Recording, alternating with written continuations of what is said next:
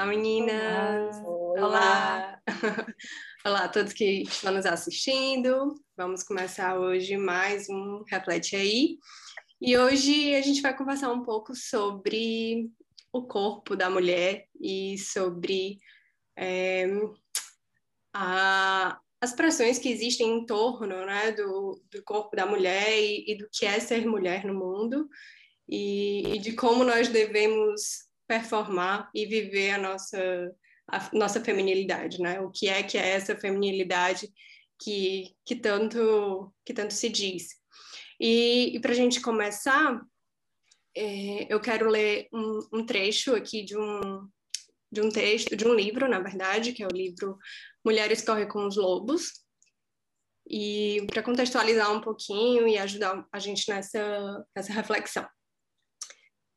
Certa vez, eu e uma amiga decidimos representar conjuntamente uma história que designamos por linguagem corporal, com o objetivo de descobrir bênçãos ancestrais dos nossos vizinhos e familiares. Opalanga é uma griote afro-americana contadora de histórias, mulher alta e esbelta como um teixo. Já eu sou uma mexicana, de estatura mais próxima do chão e exuberantemente roliça.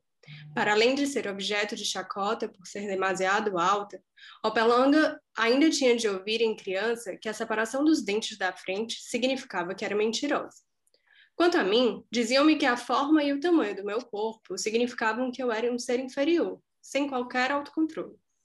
Nesta conversa ao desafio sobre o corpo, falávamos sobre tudo que tínhamos tido de suportar, cobras e lagartos durante as nossas vidas, porque, de acordo com os outros sábios, os nossos corpos tinham muito disto e pouco daquilo. Nas nossas conversas, entoávamos cânticos de luto pelos corpos dos quais não nos tinham deixado desfrutar. Balançávamos, dançávamos, entreolhávamos. Cada uma de nós pensava da outra. Com um aspecto tão misterioso e belo, como era possível que os outros pensamentos, que os outros tivessem pensamentos tão díspares? Quão surpreendida fiquei quando soube que, em adulta, ela viajara para a Gâmbia, na África Ocidental, e aí conhecera alguns descendentes dos seus antepassados. E, pasme-se, havia na sua tribo muitos elementos que eram altos e esbeltos como teixos e tinham os dentes da frente separados. Explicaram-lhe que esta separação se designava por Sakaya e Alá, o que significava abertura para Deus, e era considerada sinal de sabedoria. E quão surpreendida ela ficou quando lhe contei que, em adulta, viajei até o istmo de Tehuantepec, no México, e conheci alguns elementos do meu povo ancestral, os quais, igualmente para grande espanto, eram uma tribo onde imperavam mulheres enormes, fortes, brincalhonas e sedutoras, imponentes de tamanho. Acariciavam-me, apalpavam-me, comentando descaradamente que eu não estava suficientemente gorda. Comia bem, tinha estado doente? Tinha de esforçar-me, explicavam, porque as mulheres são latiera redondas como ela, porque a terra muito abarca. Assim, na representação, tal como nas nossas vidas, as nossas histórias pessoais, que tinham começado por ser tanto opressivas como depressivas, terminavam em alegria e no forte sentido do eu. Opalanga compreende que a altura é a sua beleza, que o seu sorriso é de sabedoria e que a voz de Deus aflora sempre aos seus lábios. Do meu lado, acabo por compreender que o meu corpo não está separado da terra, que os meus pés estão desenhados para assentar firmemente no chão, que o meu corpo é um recipiente feito para abarcar mais. Através de gente poderosa, não pertencente à nossa cultura norte-americana, aprendemos a reavaliar o corpo, a refutar ideias e linguagens que insultassem o corpo misterioso, ou que, ou que ignorassem o corpo feminino enquanto instrumento de conhecimento. Então, é, esse texto, acho que é uma história, né, na verdade, e acho que é muito interessante para a gente começar a pensar sobre isso, sobre é, o que se espera do corpo feminino, né? O que se espera desse corpo é, da mulher que na nossa sociedade e aí é, quando eu falo de sociedade eu falo tanto macro assim da sociedade de uma forma geral quanto na sociedade e da cultura de cada país, né? Existe uma, uma... Na verdade, existem muitos parâmetros sobre como deve ser o corpo da mulher, né? Sobre como... É, que características físicas o corpo da mulher precisa ter para que ele seja co considerado um corpo feminino típico feminino, né? Como se existisse esse esse e bonito. Sim, porque não sim. basta ser o típico feminino, tem que ser o típico feminino dentro do padrão. Exato. Mas qual padrão? Exato, exato, exato. E aí, esse ponto é muito importante, né? Porque que padrão, né? E aí, é, que padrão é o que está hoje? Porque, na verdade, o padrão de hoje, amanhã já não é, já não é mais. Né? E a gente vê é, com uma velocidade absurda esse padrão é, sendo modificado. E, e nós, enquanto mulheres, precisando correr cada vez mais rápido em busca desse padrão que ele nunca, nunca vai ser atingido, né? E eu, eu ouvi esses dias de uma, uma jornalista, acho que é Renata Correia o nome dela, é, falando exatamente sobre esse tema, e ela falou algo parecido com é, que não a mulher ela não consegue, não dá tempo de ela se sentir bem com o, corpo, com o próprio corpo, porque quando ela está perto, entre aspas, de é, atingir aquele corpo, já não é mais aquele corpo que é esperado dela, para que ela seja considerada uma mulher dentro dos padrões de beleza, né, e de aceitação mesmo, né, dentro do, do é, da sociedade. O quão, o quão opressor mesmo é isso e, e, e quanto, o quanto de, de sofrimento, né, que isso traz. É, e eu acho que esse é um ponto muito importante, né, da, assim, dessa velocidade com que esses padrões mudam, é, e, e como que, que é inatingível, né? É uma busca que não tem fim e que é, é quase em busca do, do pote de ouro embaixo do, do arco-íris, né? E aí, queria ouvir um pouquinho de vocês, o que é que vocês pensam sobre, o que é que esse trecho, esse texto, né, trouxe de possibilidades. Muitas, né? é, é, na verdade, eu fiquei aqui meio que imaginando, né? Eu ouvi o texto e, e, fiquei imaginando é, o quão, quão, bonito deve ser você se encontrar com, com seus, né? Com pares que você se identifica.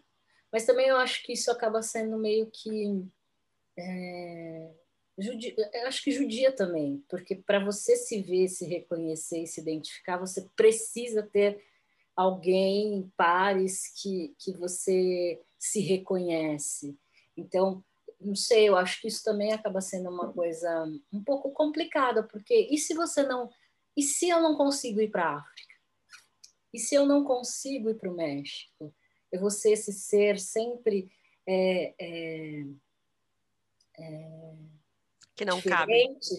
Que não e que cabe. não cabe dentro de uma sociedade é. porque não é de uma determinada forma. E nesse caso do texto, não é como o padrão norte-americano, porque eu estava ouvindo a falar, eu estava ouvindo a Gabi falar. É, e de, de, quando de quão rápido o padrão muda, e na verdade ele muda, inclusive de, de diferentes culturas, não é? Porque no Brasil o corpo da mulher, o padrão do corpo da mulher é um, nos Estados Unidos é outro. E assim, é, não é exatamente para você caber, você tem que só se cortar, cortar ou aumentar, ou sei lá, mil cirurgias, porque não vai, sabe? E eu estava lendo um, um, livro um dia desses, que é o Provocator, que é, eu não sei falar o nome dele direito, horrível, é, mas que ele fala que é justamente porque às vezes a gente se quer tanto atingir um determinado padrão, só que esse padrão não existe. Ele é.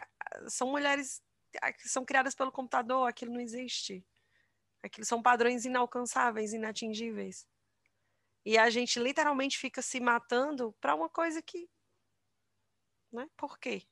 É, eu acho que tem muito da coisa idealizada, fantasia, né? A gente acha que. É, é tem o desejo muito de ego, né? Eu tenho desejo de ego, e o que de fato é, é quando você fala de, vamos pensar aqui moda, né? É, você vai a desfiles de moda? Não. É, é, você, você participa de criações de roupas? Não. Eu estou falando de moda porque eu acho legal, eu gosto, acho que é uma forma de você se identificar, de se, se, se, se posicionar. Mas eu não vou, né? Eu não tô lá, eu não participo. Então, quando chega para mim, chega uma imagem totalmente idealizada. E aí é, eu vejo aquilo, eu tenho, eu preciso entrar naquilo, mas aquilo foi uma construção de um tecido, foi a construção da ideia de uma pessoa, é, uma concepção totalmente, é, é, às vezes, que nem é o que eu, que eu viso na minha vida, né? Sei lá, é, uma concepção com coisas animais, e eu sou uma pessoa que que prezo por isso, e aí, mas ainda assim é uma moda, eu quero estar porque foi apresentada, etc. Mas você vê que tem coisas que é tão fora Sutil, né? Isso, uhum. É, que aí eu acho que tem, tem essa coisa idealizada, as construções elas vão aparecendo, né? E a gente não sabe de onde vem, como vem, porque vem, mas a gente tem, por obrigação, de estar ali, seguir ali, ter este corpo, ter essa perna, ter essa cor, é, de cabelo, essa boca, esse nariz, esse, esse seio, essa barriga. É, não dá nem tempo, como, como a Gabi falou, né? De você ter isso, sentir isso e ser isso. Já passa por tudo isso. Nossa, quanto isso. É, passa, já, já vai passando as etapas, né? E, aí eu acho que fica muito complicado, difícil mesmo. Né? É, para a mulher, né? Ser mulher, ter um corpo, né? E esse corpo transitar nisso tudo. Mas é, sabe que eu fiquei pensando na, lembrei de uma história que é parecida com a história que, tá, que a Gabi leu. É, quando eu era ainda alguns, alguns muitos anos atrás, que eu vivia lá na, na minha terra em Palmares, tinha uma senhora que trabalhava conosco, né? Com na, meu pai tinha uma, uma loja de materiais de construção e essa senhora trabalhou muitos anos conosco. E ela tinha alguns familiares que ainda viviam mais no interior, né? A cidade já era no interior, mas era ainda mais interior e que quando vinham para a cidade é, iam lá, passavam na loja para vê-la e chegavam e diziam assim para ela você tá tão bonita, cada vez mais gorda.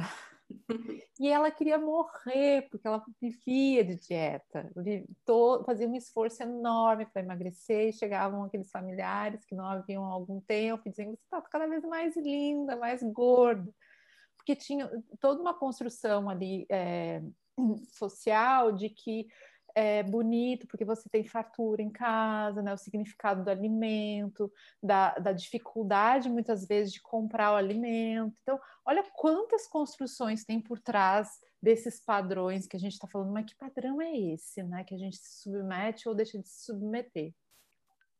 E a outra coisa que eu lembrei, esses dias eu estava vendo uma notícia de, de que tem muitas mulheres que estão tirando o silicone que teve um movimento muito muito grande ali, eu acho que no início do na, na primeira é, década do, desse século, né, das pessoas colocando muito silicone e que agora está existindo um movimento contrário de tirarem, né, de não se reconhecerem mais naquele padrão.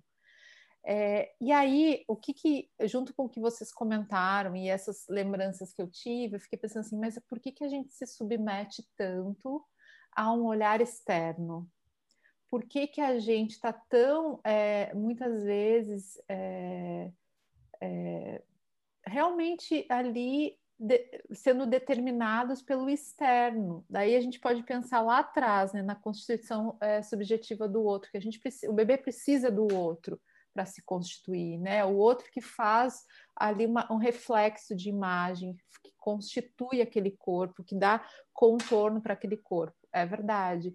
Mas também a gente tem que pensar que ao longo do desenvolvimento do sujeito, ele tem que sair desse olhar alienado do outro, né? Ele não pode ficar para sempre alienado, para sempre dependendo do olhar do outro. Ele tem que ganhar uma independência, ele tem que é, construir o olhar dele por ele mesmo, né? Se, ou ganhar alguma é, força dentro de si próprio, não, não esperar tanto do olhar do outro.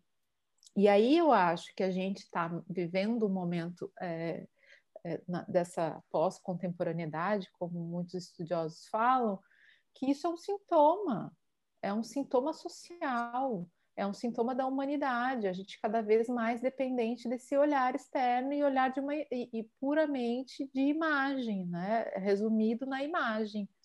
Sim, e, e assim, é, isso, esse ponto eu acho que é muito importante, né, que, que você trouxe, do outro, né? E do efeito que esse olhar do outro sobre o nosso próprio corpo, sobre a gente, mas como eu estou falando hoje também do corpo físico, né? O, o, o impacto que isso tem para essa até para essa construção de identidade, né, de quem nós somos. E, e, e, a, e para além disso, é, os efeitos práticos e sociais mesmo, assim, porque é, é, muito simples, entre muitas aspas, né, a gente trazer tudo aqui, falar das pressões estéticas e sociais, desse padrão, nananã, mas a gente vai para a prática e a gente sabe que se a, a mulher ela vai para uma entrevista de emprego numa empresa gigante, onde ela vai ocupar um cargo de liderança. Se ela não chegar lá com o cabelo arrumado dentro dos padrões, com maquiagem, com um, um, um salto alto, com um padrãozinho ali, ela vai, e, e, e outra chegar, a que foi vai ser olhada diferente da do que ela, né? E, e, com as unhas feitas, né? Com a unha pintada e tudo. Então, a gente sabe que tem um efeito, sim, na prática, né? Se, se você sai de maquiagem e você sai sem maquiagem, a pessoa vai olhar para você e dizer: Nossa, como você tá bonita, né? Hoje. Botou... Então, existe um efeito prático, né? Então, assim, claro. assumir e encarar essa. Não vou é, entrar nesses. nesses é, enfim, nesses, não vou entrar nessa busca desenfreada por esses padrões, porque isso não me faz bem, é muito, é muito duro também, porque encarar isso também vai gerar sofrimento, né? Então é muito, é muito complexo, né? Mas, Gabi, eu acho que tem muito a ver com lidar com as nossas escolhas e as consequências delas. Qual é o caminho que eu escolho, né? Eu me submeto a essa norma social e sofro com essa norma? Sim. Ou não me submeto e arco também com as consequências, que, ah, então eu não vou conseguir esse emprego mas eu Sim. não estou disposto a me submeter a isso. Nenhuma das, das escolhas é, é nenhuma delas é fácil, definitivamente. Sim, sim, como qualquer situação na vida, a gente tem que seguir um caminho, a gente abdica do outro e abdica das consequências, muitas vezes dos ganhos. Sei lá, é um emprego que eu queria muito, era um passo na minha carreira importante, era um salário bom, mas eu estou disposta ou não estou disposta a me submeter a isso? É a pergunta que a gente sempre está aqui para com certeza pessoas. Né? Uhum. Sim, sim, concordo, é, concordo. Diz, diz, é, você, é, é, é, assumir, como a Rosana, você assume as consequências, mas você assume que esse corpo é seu. Né? Eu acho que, que vai para esse lugar, né? Este corpo é meu, né? Aquela brinca, aquela, aquele jargão, né? Meus cor, meu corpo, minhas regras. Eu acho que aí, se você assume isso, eu acho que você abraça, né? Um pouco isso. É, é, esse corpo, essa, isso que você está vendo, ele é, é meu, ele, é, ele vem com outras condições, né? Eu tenho muito mais para te mostrar.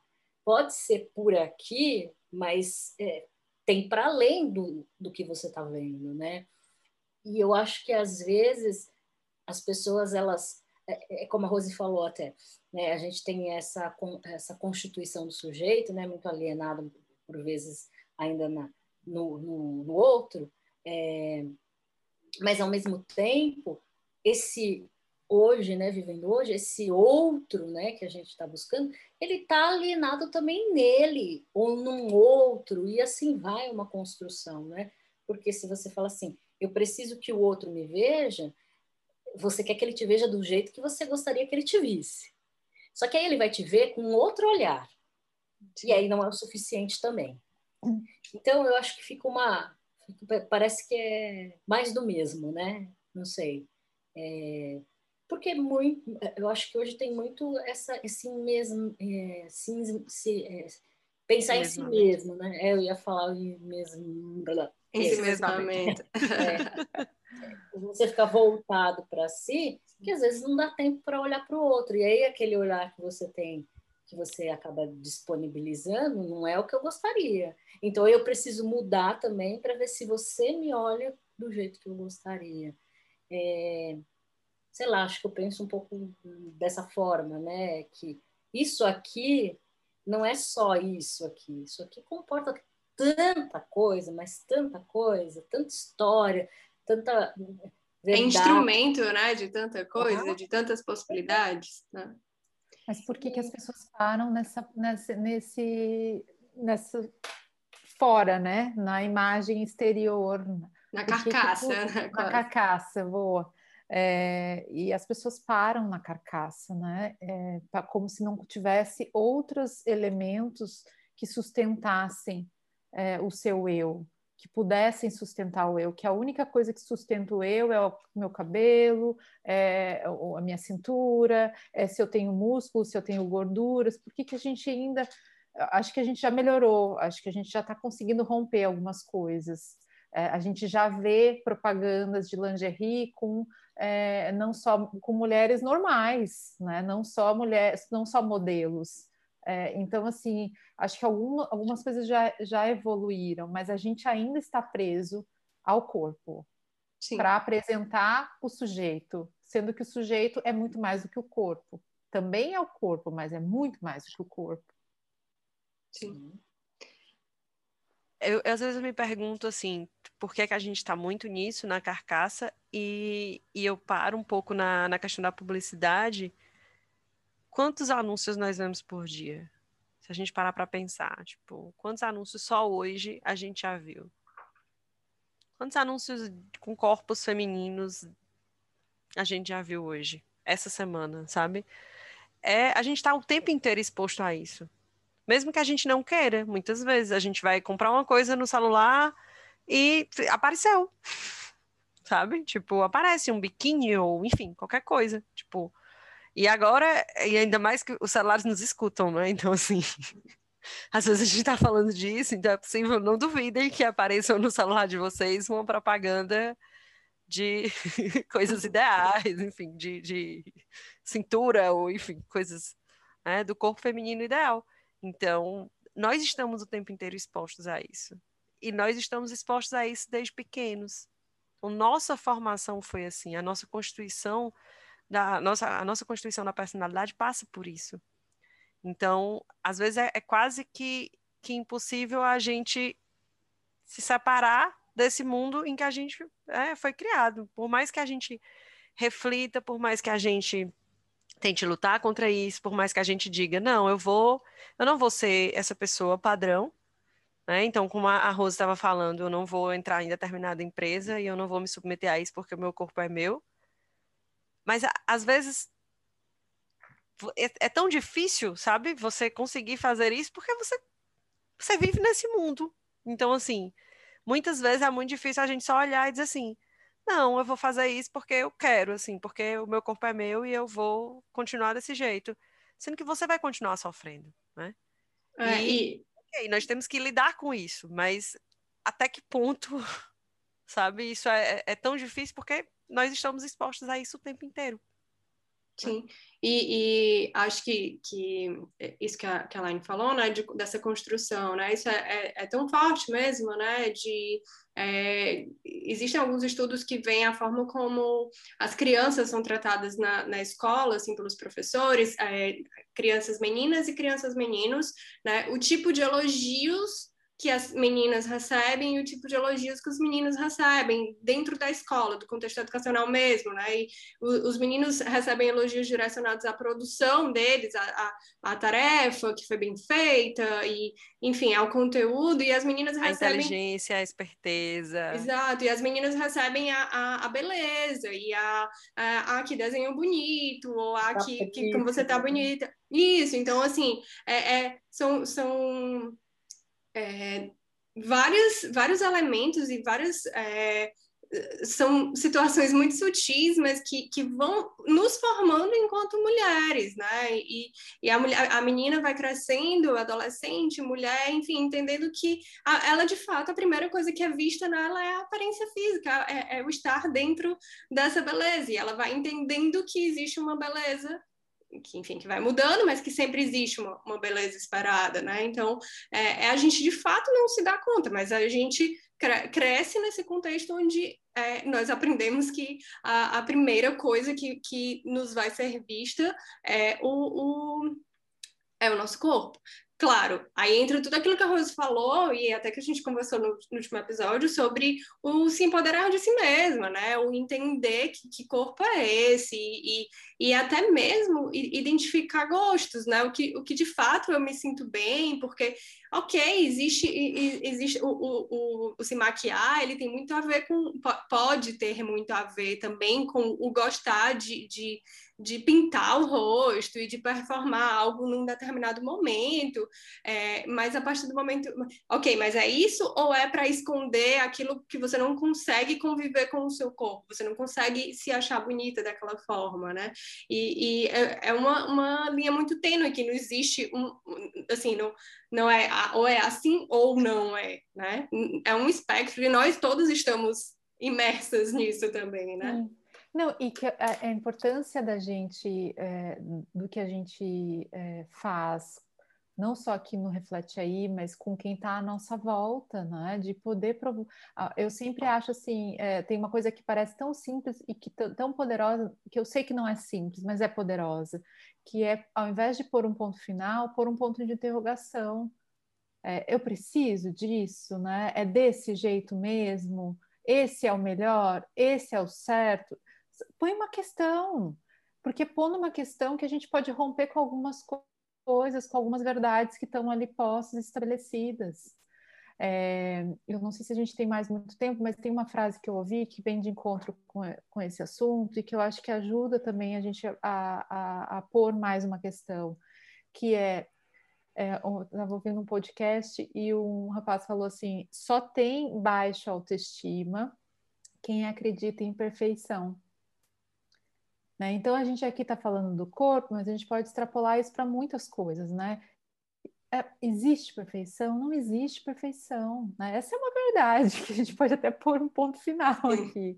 Sim. Né? Mas assim, a gente fica criando tantos ideais a respeito de tanta coisa, né? E como é que a gente pode conviver é, com o nosso corpo reconhecendo que tem coisas ali que eu não gosto nele, mas que tá tudo certo, né? Eu consigo conviver com essa gordurinha que tá aqui no abdômen e que eu não gosto tanto, mas eu posso fazer alguma coisa para mudar? Posso fazer, ou não posso, mas eu consigo conviver porque tenho outras coisas dentro de mim que eu também reconheço como boas e que me sustentam como eu, eu não estou resumida a uma gordurinha no abdômen. É, para gente, a gente finalizar, eu queria trazer um outro trecho desse mesmo é, livro, né, que ela fala, que é um capítulo em que ela fala bastante sobre isso, e é, ela traz, é, a autora traz um, uma outra possibilidade, né, sobre tudo isso que a gente conversou. Há quem diga que a alma informa o corpo, mas e que tal se, por um momento, imaginássemos que o corpo é que informa a alma, ajudando a adaptar-se à vida material, que o corpo analisa, traduz, dá a folha em branco, a tinta e a caneta com a qual a alma pode escrever as nossas vidas. E se, como nos contos populares, onde há coisas que mudam de forma, o corpo fosse um deus de pleno direito, um mestre, um mentor, um guia qualificado, o que aconteceria então? Será sensato pensar a vida inteira, passar a vida inteira a castigar esse mestre, que tem tantas coisas para dar e ensinar, desejaremos passar a vida inteira a permitir que os outros depreciem os nossos corpos, que os julguem, que os considerem defeituosos? Seremos suficientemente fortes para refutar o pensamento geral e escutar em profundidade, com verdadeiro interesse, o que diz o corpo, como se, for, se este fosse um ser poderoso e sagrado? Está errada a ideia de que se tem na nossa cultura do corpo como mera escultura. O corpo não é de mármore, não é esse o seu objetivo. O corpo tem por objetivo proteger, conter, apoiar e inflamar o espírito e a alma que se tem dentro, ser o repositório da memória, encher-nos de sentimento, o alimento psíquico supremo. Tem por objetivo elevar-nos e impulsionar-nos, encher-nos de sentimento para demonstrar que existimos, que somos reais, dar-nos chão, força, peso. É errado pensar no corpo como um local que abandonamos para nos elevarmos ao espírito. O corpo é o fomentador dessas experiências. Sem o corpo, não existiriam sensações de ultrapassar limites, de elevação, de altura, de leveza. Tudo isso procede do corpo. O corpo é a plataforma de lançamento do foguetão. Na sua cápsula, a alma contempla o exterior, a misteriosa noite estrelada, e fica deslumbrada.